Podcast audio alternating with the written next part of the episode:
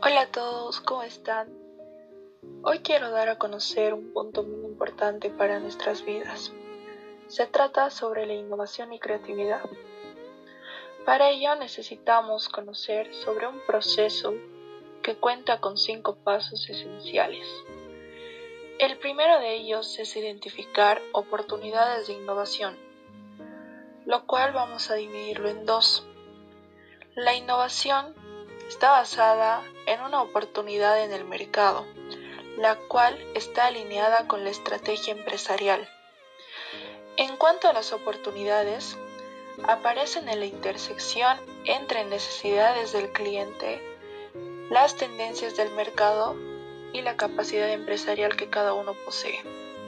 Como segundo punto vemos generar ideas creativas.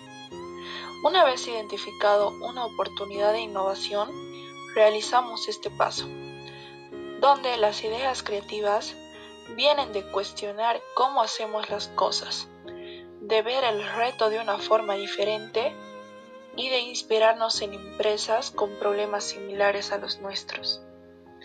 Como tercer paso, vemos evaluar las ideas, viendo que los recursos de las empresas son escasos y las ideas se evalúan, seleccionando que tengan las mejores posibilidades para producir valor. Estas ideas serán evaluadas con el desarrollo de un caso de negocios, convirtiéndolas en proyectos de innovación.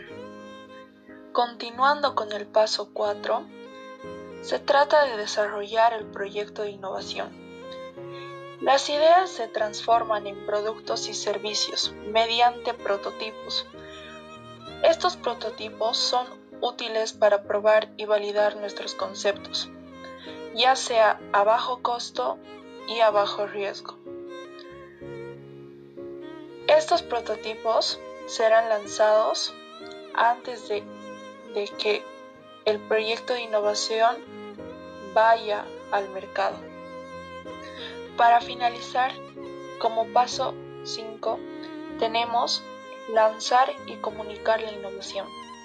Durante esta etapa se miden los resultados económicos, se capturan las lecciones aprendidas del proyecto y se aplica para innovadores de nuevos productos y para innovadores de procesos orientados al interno, dejando como conclusión que solo las mejores ideas terminan en innovaciones, siguiendo el patrón del proceso de innovación. Muy bien. Tocando otro punto muy importante, hablaré sobre el design thinking, o en español, el pensamiento del diseño. Este es un proceso metodológico de resolución de problemas, el cual, de igual manera, nos presenta cinco pasos. El primero de ellos es empatizar, que es básicamente el trabajo que haces para entender a los usuarios dentro del contexto del cual estás diseñando. Este será el esfuerzo por comprender las cosas que las personas hacen y por qué lo hacen, ver sus necesidades físicas y emocionales cómo conciben el mundo y qué es significativo para ellos. Son las personas en acción las que inspiran al diseñador y direccionan una idea en particular. A esta se la llama inmerse, ya que el diseñador debe hundirse en un mar de aprendizaje. Para ello tendremos tres preguntas clave. ¿Qué, cómo y por qué. En cuanto a las observaciones concretas, es decir, la pregunta qué, debemos ver qué está haciendo la persona que observas en una situación particular o en alguna fotografía. Nos tenemos que dar cuenta y anotar todos los detalles, tratar de ser objetivo y no asumir nada en esta primera parte.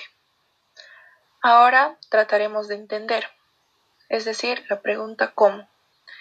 Debemos ver cómo lo está haciendo la persona, si requiere de algún esfuerzo, si parecen apurados, tienen dolor, si parecen que la actividad o situación está impactando su estado, ya sea positiva o negativamente, usando frases descriptivas llenas de adjetivos. Y por último, dar el paso hacia el limbo de la interpretación, es decir, el por qué. ¿Por qué la persona que observas está haciendo lo que hace y por qué lo que hace de esa manera en particular? Este paso usualmente requiere que hagas adivinanzas en cuanto a la relación, a la motivación y a las emociones del usuario. Continuando con el segundo paso, que es definir. Este paso trata de ver lo que el usuario realmente desea o necesita y cuál es la razón para ello. Lo trasladaremos a un ejemplo. Los pacientes de un hospital, en este caso serían los usuarios, necesitan sentirse más animados cuando van al quirófano. Eso es la necesidad. Y porque el traslado hasta allí es un momento de miedo e incertidumbre. Ese es el insight. Como tercer paso tenemos idear. El paso a esta, a esta fase supone empezar a crear soluciones para los problemas concretos encontrados. En las fases anteriores centramos nuestros esfuerzos en comprender y concretar la información obtenida en focos de acción. Ahora se trata de generar soluciones para esos aspectos elegidos que parecen realmente importantes para la necesidad y los deseos del usuario.